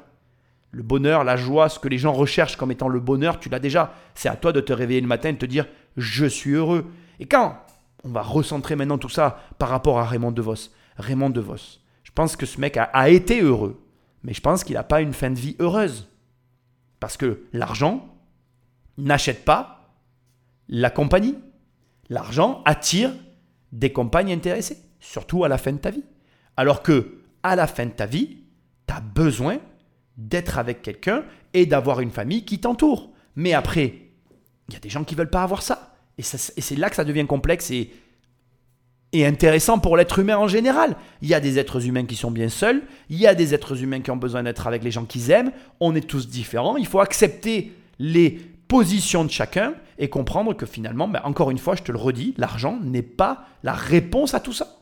Et on le voit bien ici. Certains médias euh, ont évoqué l'existence d'un testament qui aurait été rédigé par Raymond DeVos, alors que Samantha Lemonnier se trouvait présente à son chevet. Pourtant, ce testament n'a jamais été présenté dans le cadre de l'instruction judiciaire ou même auprès d'un notaire. L'intention euh, de Samantha Lemonnier, cas le mobile de son action, n'a jamais été qualifiée d'intéressé, de recherche, euh, de captation euh, du patrimoine de Raymond DeVos. Je ne sais pas gérer. Même moi, je me gère difficilement. Alors, gérer les affaires des autres, puis pour même que Raymond m'aurait demandé de gérer ses affaires, une supposition, ça aurait pu. Je ne voulais pas. Moi, les actions, les machins, j'en sais rien. J'y connais rien. Et puis, ça ne m'intéresse pas. Avec le recul, avec les années qui sont passées aujourd'hui, on peut, on peut légitimement aussi penser que cette femme se voulait être euh, l'héritière peut-être artistique de Raymond DeVos, l'héritière en nom, la dernière femme qu'il a aimée. C'était une sorte de revanche sur la vie. La justice établit donc que Samantha Lemonnier n'a pas voulu s'emparer de l'héritage de l'artiste. À ce stade, tu l'as compris, je vais pas le répéter, le testament, j'en remets une couche parce que c'est tellement important quand t'as pas d'héritier. C'est le testament qui indique finalement la marche à suivre, et c'est le seul cas en droit français où il a une valeur. Hein. Si tu as des enfants, bon, bah, tu sais qu'en France, on ne peut pas déshériter. Et tu sais qu'en France, dans le cadre de l'héritage, il faut quand même anticiper, surtout si tu as de l'argent. Maintenant, on va euh, très rapidement euh, s'intéresser à ce que vient de dire notre très chère et tendre. Je trouve ça extrêmement intéressant. Explique qu'elle ne sait pas gérer et que surtout elle n'est pas intéressée par l'argent. Et c'est là où ça corrobore ce que je te dis depuis tout à l'heure. C'est-à-dire que si tu ne t'intéresses pas à l'argent, il ben, ne faut pas te surprendre de ne pas en avoir. Et si tu t'y intéresses, ben, logiquement, tu finiras par en gagner. Donc si tu veux, l'idée c'est quoi? C'est de bien comprendre ici qu'on est face à quelqu'un qui ne peut pas euh, être attiré par l'argent comme elle est attirée par la lumière, pour la simple et bonne raison qu'elle n'en comprend pas les conséquences. Elle ne comprend pas, et puis elle ne voit pas dans ce qu'elle fait, finalement, l'intérêt que l'argent pourrait représenter. Et c'est toujours pareil. Tu vas donner, encore une fois, je l'ai dit tout à l'heure, mais je me répète, deux sommes d'argent à deux personnes différentes, et les deux vont l'utiliser de manière totalement différente pour un résultat complètement différent. Et c'est marrant parce que avec de l'argent, elle aurait pu acheter sa célébrité. Et ça, elle n'a pas l'air de le comprendre. Mais c'est pas grave. Ce que j'essaye de te montrer, c'est qu'on n'est pas attiré par les mêmes choses. Et que ici, on a quelqu'un qui, en ne sachant pas gérer, ne pouvait pas être attiré par l'argent. Ce qui est intéressant du coup pour toi, ça veut dire quoi? Ça veut dire que si tu veux avoir de l'argent, il faut que tu t'intéresses à l'argent et que tu saches à minima le gérer. Alors à ce stade, on arrive à la fin de l'émission. Je veux pas que ça dure maintenant des heures. Simplement, euh, juste pour te résumer, mais encore une fois, va la voir si tout ça t'intéresse. Raymond DeVos meurt en plein dans euh, ses aléas, euh, je dirais, entre la famille et cette femme un matin. Et elle est d'ailleurs prévenue par les infirmières à la suite de quoi il y aura un procès où euh, la famille se constituera partie civile contre euh, cette femme pour empoisonnement. Finalement, il n'y a aucune preuve de rien, c'est la parole des, la parole des uns pardon, contre la parole des autres. La seule preuve et la seule, euh, je dirais, le seul élément dans tout ce truc qui a été réellement concret sur lequel tout a été basé, c'est le fait qu'elle a fait, elle a usurpé l'identité d'un médecin, enfin, elle s'est prétendue médecin alors qu'elle l'était pas, et donc du coup elle a, elle a écopé d'une amende de 3000 euros euh, à chacun des héritiers, et ça s'est arrêté là quoi en fait. Euh, après ça, elle a été totalement blanchie, elle est partie vivre dans le sud de la France, sur la côte d'Azur, d'où elle écrit maintenant des scènes de théâtre, et elle se dit écrivain en scène de théâtre. Voilà, enfin un truc comme ça. L'histoire se termine de cette manière-là. Et euh, Raymond DeVos, lui, conformément finalement à sa volonté, a légué 300 000 euros à chacun des membres de sa famille et 10 millions d'euros à la commune euh, dans laquelle il a vécu et dont tu connais mon opinion sur finalement ce don financier qu'il a pu faire. On arrive à la fin de l'émission et peut-être que tu te dis, ok, quel est le point final de cette émission? Qu'est-ce que j'ai à retenir de cette émission? Alors déjà, tu pourras réécouter l'intro, mais je trouve que au fil de ces émissions, un schéma récurrent est en train de se mettre en place sur comment gagner de l'argent, comment réussir, faire fortune, générer de l'argent. Il y a à chaque fois sur les trois petits points que je soulève sur chacun des profils, je dirais le travail qui revient, l'originalité, la singularité. Bref, je ne vais pas te refaire le résumé, tu le réécouteras si tu as envie. Il y a toujours quelque part les mêmes ingrédients ou certains ingrédients qui se recoupent avec de nouveaux ingrédients, mais euh, on dirait, je dirais trois ou quatre points qui permettent d'arriver au succès.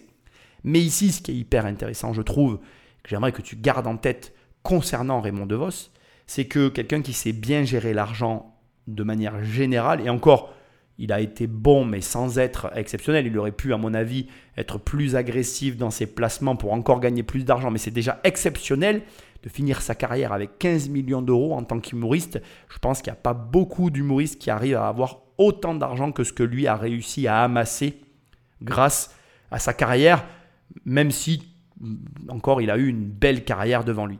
Ces 15 millions d'euros ne sont dus, à mon sens, qu'à sa gestion.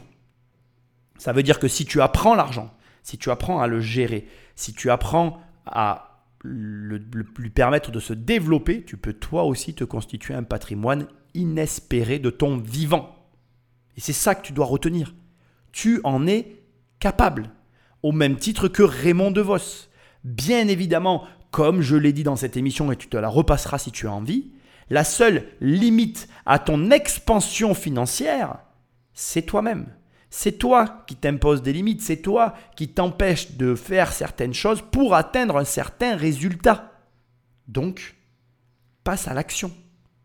Passe à l'action en commençant par changer tes croyances et en laissant quelque part, j'ai un peu envie d'employer ce terme, sa chance au produit, en sachant que le produit c'est toi. Essaye de te laisser une chance de réussir dans les domaines que tu as envie d'essayer. Ne serait-ce que ça. Parce que je pense que tu en es capable. On arrive à la fin de ce podcast. Comme d'habitude, tu peux aller sur immobiliercompagnie.com dans l'onglet formation pour prendre une de mes formations, dans l'onglet livres pour commander mes livres ou dans l'onglet coaching si tu veux qu'on travaille sur n'importe lequel de tes projets. Sinon, laisse-moi des étoiles et un commentaire là où tu m'écoutes parce que c'est ce qui m'aide encore le mieux. Ou alors tu prends le téléphone d'un ami et tu l'abonnes sauvagement à l'émission. Rappelle-toi que ces émissions ne sont que complémentaires avec les émissions réelles, puisque là, celle-là, elle a été vraiment énormément coupée. Hein. J'aurais pu la faire durer encore plus longtemps, ça n'avait pas d'intérêt pour moi. Donc, va voir l'héritage sur Raymond DeVos si ça t'intéresse, c'est quand même relativement intéressant. Et moi, je te dis à très bientôt dans une prochaine émission. Salut